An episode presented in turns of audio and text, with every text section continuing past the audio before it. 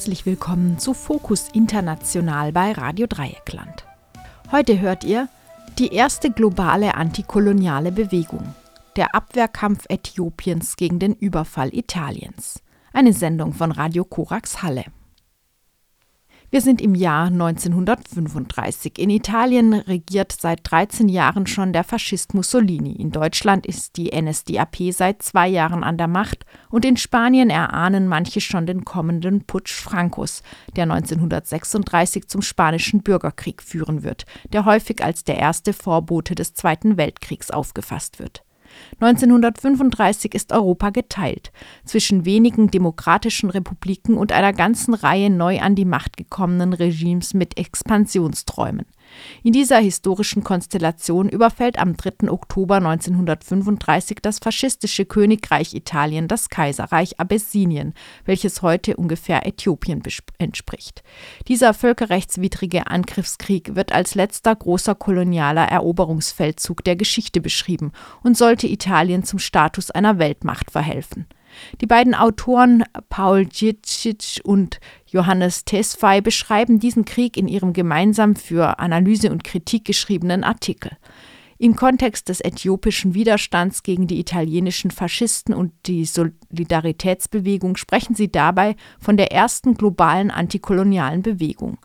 Deswegen hat Radio Korax mit ihnen die Konturen dieser Bewegung im Gespräch nochmal nachgezeichnet warum fiel ähm, die Wahl ähm, Italiens ähm, äh, auf ähm, äh, Abyssinien damals, ähm, also im Kontext von einer zuspitzenden Lage in Europa? Warum greift Italien dann ein Land auf einem anderen Kontinent an? Was erhoffte sich die faschistische Führung Italiens durch die Eroberung Abyssiniens, Paul? Wir befinden uns ja hier nach dem Zweiten Weltkrieg und zwar gibt es in Europa Spannungen aber Italien schaut nach Afrika, weil Äthiopien das einzige Land, also neben Liberia das einzige Land auf dem afrikanischen Kontinent ist, was noch nicht kolonisiert worden ist.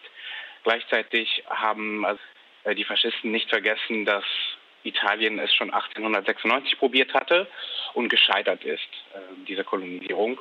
Gleichzeitig haben sie aber die Nachbarländer Äthiopiens, also Eritrea und Teile Somaliens, für sich eingenommen und wollen dann quasi expandieren auf dem Kontinent, weil sie dort auch weniger äh, internationale Spannungen erwarten, als jetzt, wenn sie in Europa da expandieren würden. Und ich glaube, das ist so ein großer Grund, warum sie diesen Angriff starten. Sie haben dann auch so Gründe wie beispielsweise Grenzstreitigkeiten, die es dann gab, oder dass Äthiopien ja ein rückständiges Land gewesen sei. Das waren so die die vorgeschobenen Gründe, um diesen Angriff zu starten. Das hätte auch alles innerhalb des Völkerbunds natürlich geklärt werden können. Also der Völkerbund ist quasi eine internationale Vorgängerorganisation der UN, die wir heute kennen, die sich mit, mit der kollektiven Sicherheit, aber meistens dann doch der imperialen Länder äh, befasst. Und das ist so die Ausgangssituation wie das die Ausgangssituation und ähm, Äthiopien, Abyssinien war, wie du gerade beschrieben hast, damals neben Liberia eigentlich das einzige Land, das auf dem afrikanischen Völker, äh, auf dem afrikanischen Kontinent existiert hat, das Mitglied im Völkerbund war und das neben Liberia auch unabhängig war und eine mehrheitlich schwarze Bevölkerung hatte. Äthiopien konnte sich da im kolonialen Zeitalter seine Unabhängigkeit bewahren wie ist diese historische Besonderheit zu erklären? Also wie hat es Äthiopien geschafft, sich der kolonialen Eroberung zu widersetzen bis dahin? Ich glaube, es hat so unterschiedliche Gründe. Zum einen ist es von der Staatsform relativ nah an den europäischen Ländern in der Zeit. Es ist eine christliche Monarchie, also wenn wir über die Zeit nach, nach dem Ersten Weltkrieg sprechen oder vor allem auch noch davor, ist Europa relativ stark monarchistisch und religiös noch geprägt. Also es ist quasi ein Staat auf Augenhöhe in gewisser Weise. Und sie hatten insoweit auch das Glück, dass Italien zwar immer noch Kolonialmacht war, auch ab Ende des 19. Jahrhunderts, ähm, äh, zum Beispiel in Libyen, aber auch in Ostafrika, aber im Gegensatz zu den Briten und Franzosen relativ schwache Kolonialmacht. Sie waren auch zwar Teil im Bündnis mit Frankreich und England während des Ersten Weltkriegs, also gehörten nicht zu den Verlierern wie Deutschland des Ersten Weltkriegs, aber Allein das Scheitern dieser Offensive 1896, also der erste Versuch der Kolonisierung von Äthiopien, bekanntlich gescheitert, weil Italien eine relativ schwache Kolonialmacht war und auch nicht über die großen Handelsbeziehungen und Besitzungen verfügt hat wie Großbritannien oder Frankreich, die ja den Atlantik quasi kontrolliert haben und Teile Asiens. Das war ein Stück weit ein Glück. Also diese Mischung aus innenpolitischer Ähnlichkeit zum noch monarchistischen Europa und ähm, die Schwäche Italiens, würde ich sagen, sind die beiden Punkte, warum es so geblieben ist. Und 1935 dann war Italien nach faschistischer Machtübernahme dann in einer anderen Situation und Äthiopien nochmal überfallen. Es gab international einige Reaktionen auf diesen Überfall. Es wird sogar manchmal als die erste internationale Krise nach dem Ersten Weltkrieg bezeichnet. Der Völkerbund äh, versuchte damals ein wirtschaftliches Embargo gegen Italien durchzusetzen, verhängte Sanktionen. Ihr beschreibt aber in eurem Text in der Analyse und Kritik, dass Interesse in Europa ähm, relativ gering war an diesem Krieg, dass sich die bürgerliche Öffentlichkeit nicht interessiert hat, während sich gleichzeitig eine internationale Solidaritätskampagne formiert hat. Wer hat sich denn da für den Krieg interessiert und wer nicht und woran lag das? Also für, für die bürgerliche Presse vielleicht kann man sagen, in Teilen so der liberalen Ecke war es vielleicht nicht gut angesehen, dass so ein Staat nach dem Entstehen des Völkerbunds quasi einen anderen angreift. Aber gleichzeitig gab es irgendwie auf dem diplomatischen Parkett sozusagen eher die, ja, die Idee, Italien erstmal machen zu lassen und Italien irgendwie gerade jetzt äh, in den, also bei den Alliierten in den USA, Frankreich, Großbritannien, Italien nicht so sehr vor den Kopf zu stoßen. Gleichzeitig äh, entstanden aber schon sowohl in Afrika so antikoloniale Bewegungen sowie in Europa und in den USA auch viele antirassistische Bewegungen, die das überhaupt nicht gut sahen. Das war wirklich ja ein Affront äh, und auch ein Grund, sich zu mobilisieren. Also es gab schon so internationale Konferenzen wie die panafrikanischen Konferenzen zwischen so ja also Anfang des Jahrhunderts bis dann äh, Ende der 20er Jahre und diese Leute kamen dann so zusammen und haben diese Kampagnen ins Leben gerufen. Also die hieß auch mehr oder weniger unter dem Motto Ende weg äh, von Äthiopien. Und im Zuge dessen wurden auch viele Informationen quasi über diese Presse, die entstanden war, in diesen verschiedenen Ländern ja, verteilt. Äh, da wurde der Krieg quasi schon sehr verfolgt, auch in der ganzen Brutalität.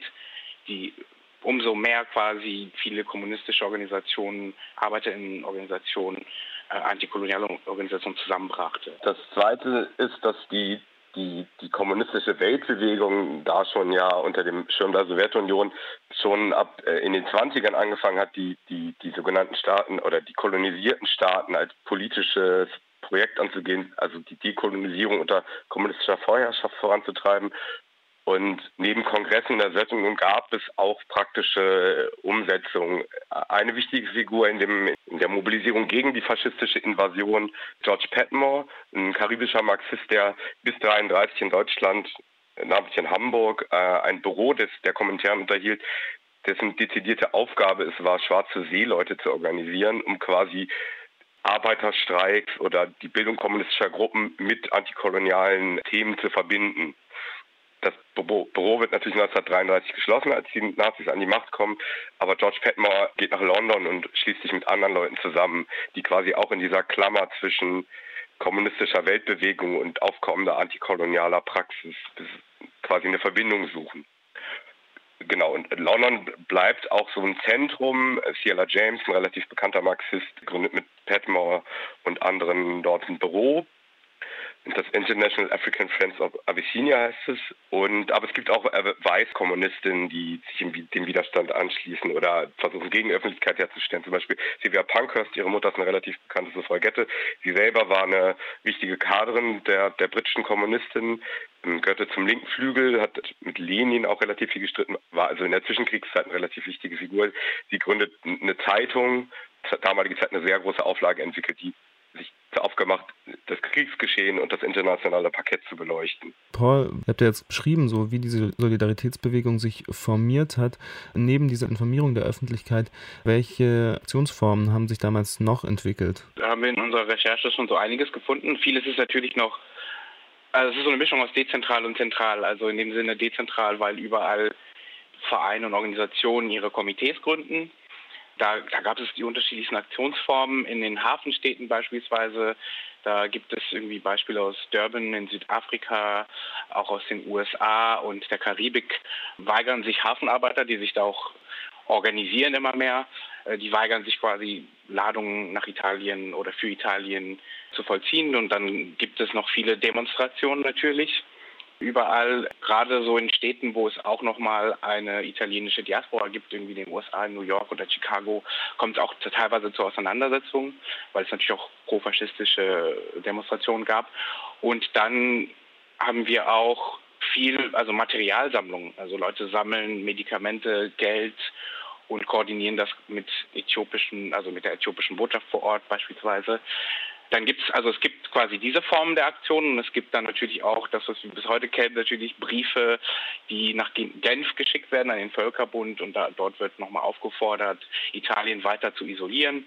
Also es gibt quasi auch Aufrufe an eigene Regierungen. Das sind so die verschiedenen Formen, die es angenommen hat. Es gab auch viele, die sich beworben haben, freiwillig an der Seite Äthiopiens zu kämpfen. Also in, da, da gibt es Berichte also aus, aus New York, aber auch aus Südafrika.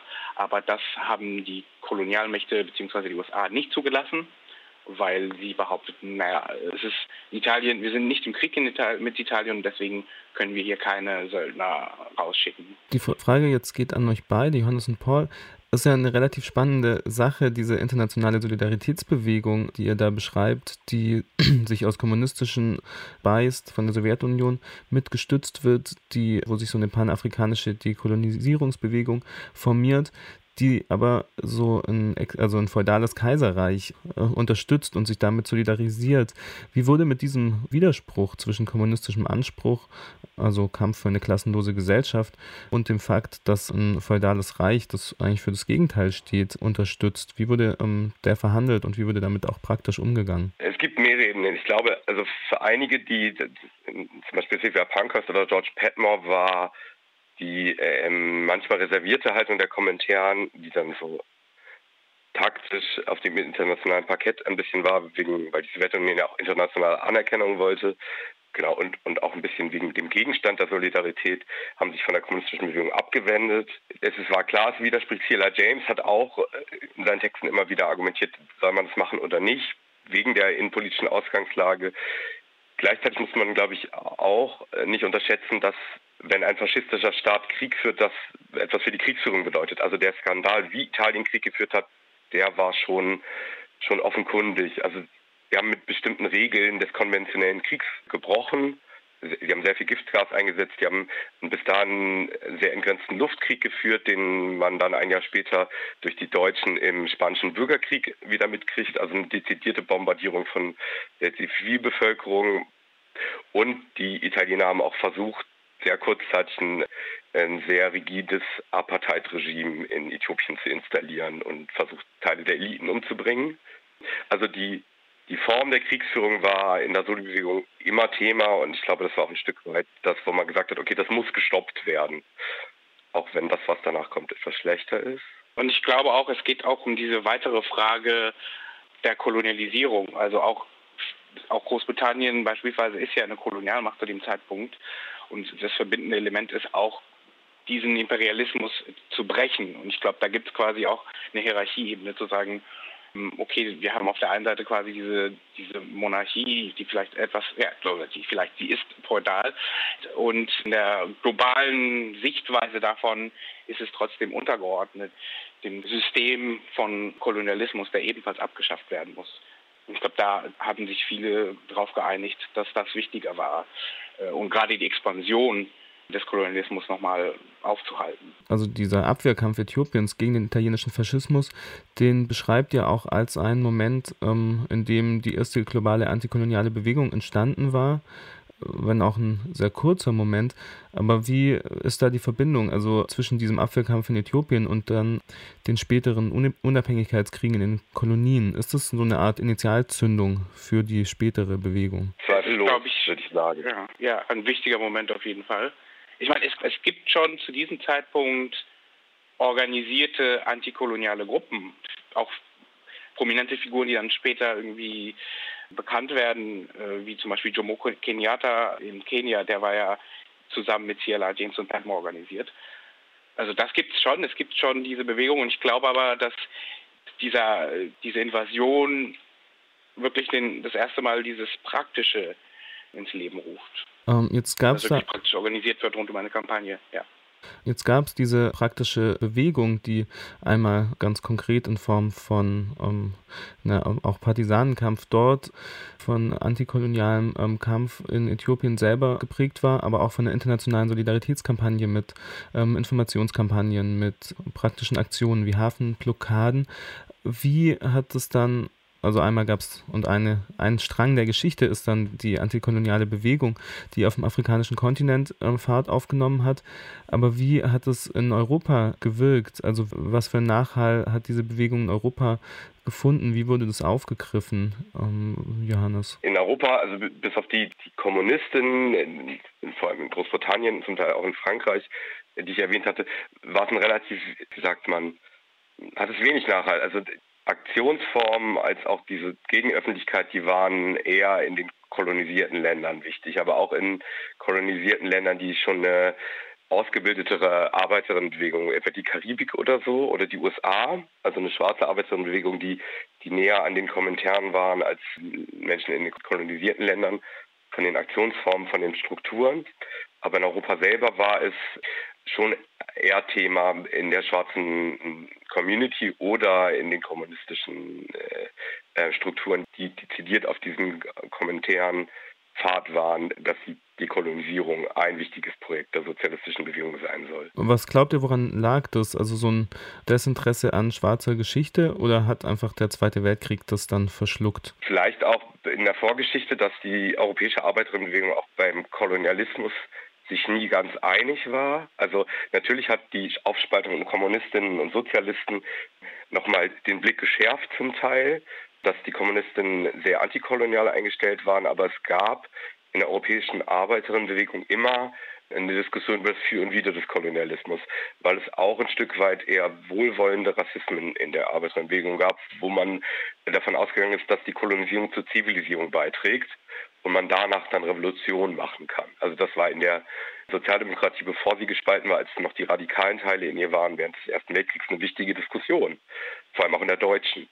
Ähm, möchte man Kolonialmacht bleiben oder nicht? Und das war zweifellos immer noch ein Thema, auch in der niederländischen Arbeiterinnenbewegung, in den nicht so radikalen Teilen.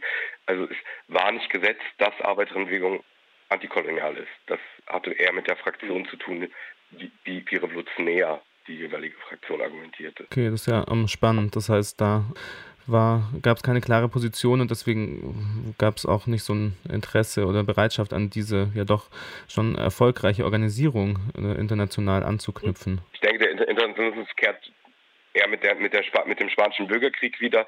Da war aber auch die, wie sagt man, das Konfliktfeld etwas einfacher gestaltet, weil es quasi einen anarchistischen Aufstand im Bürgerkrieg gab, zu dem man sich einfacher solidarisieren konnte als mit einem feudalen Kaiserreich auf einem anderen Kontinent. Das war noch da, die, da, war die Fraktionierung einfacher, könnte man vielleicht sagen. Um jetzt nochmal in die Geschichte, in den Verlauf der Geschichte zurückzuschauen, Paul, ihr beschreibt in eurem Artikel auch, dass Italien da sehr schnell Erfolge erzielen konnte äh, bei dem Überfall auf Äthiopien und innerhalb eines halben Jahres die Hauptstadt Äthiopiens einnehmen konnte.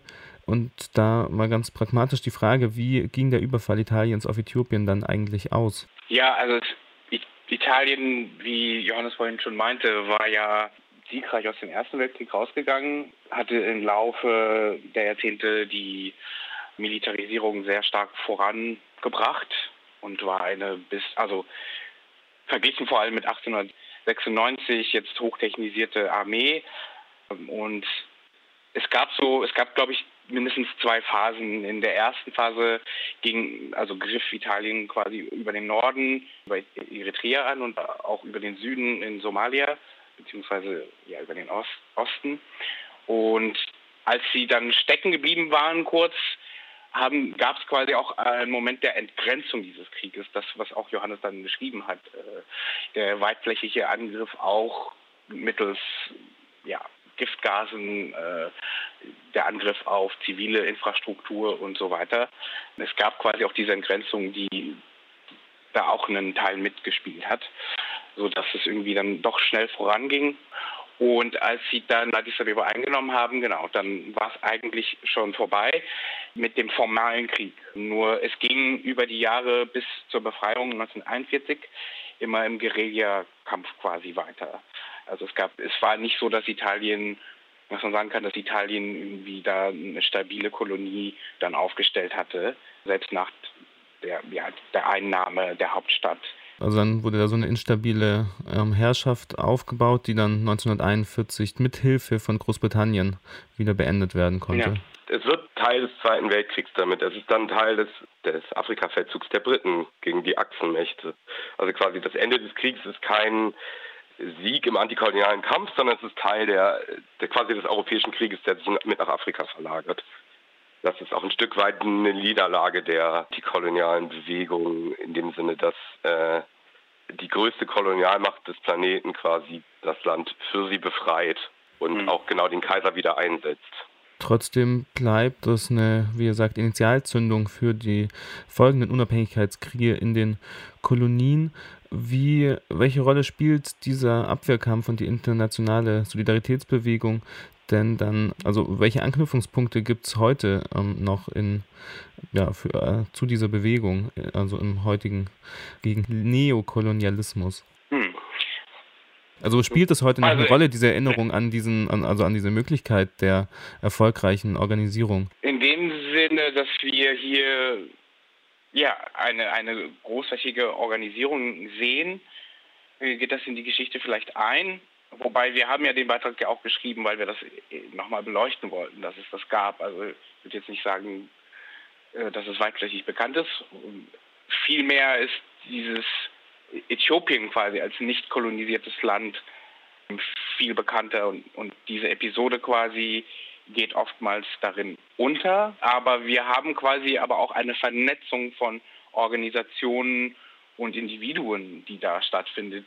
Diese Vernetzung spielt dann später eine Rolle, würde ich eher sagen, dass Leute aus der Karibik, vom afrikanischen Kontinent sich treffen, sich gemeinsam organisieren. Und ich glaube, das ist, glaube ich, dieser Punkt, der übrig bleibt, ähm, eher als der Angriff selbst. Das habe ich auch so, als wir das so recherchiert haben, ne? also beispielsweise in Trinidad und Tobago, dass wir das da dass die Hafenarbeiter sich da organisieren rund um ein politisches Thema.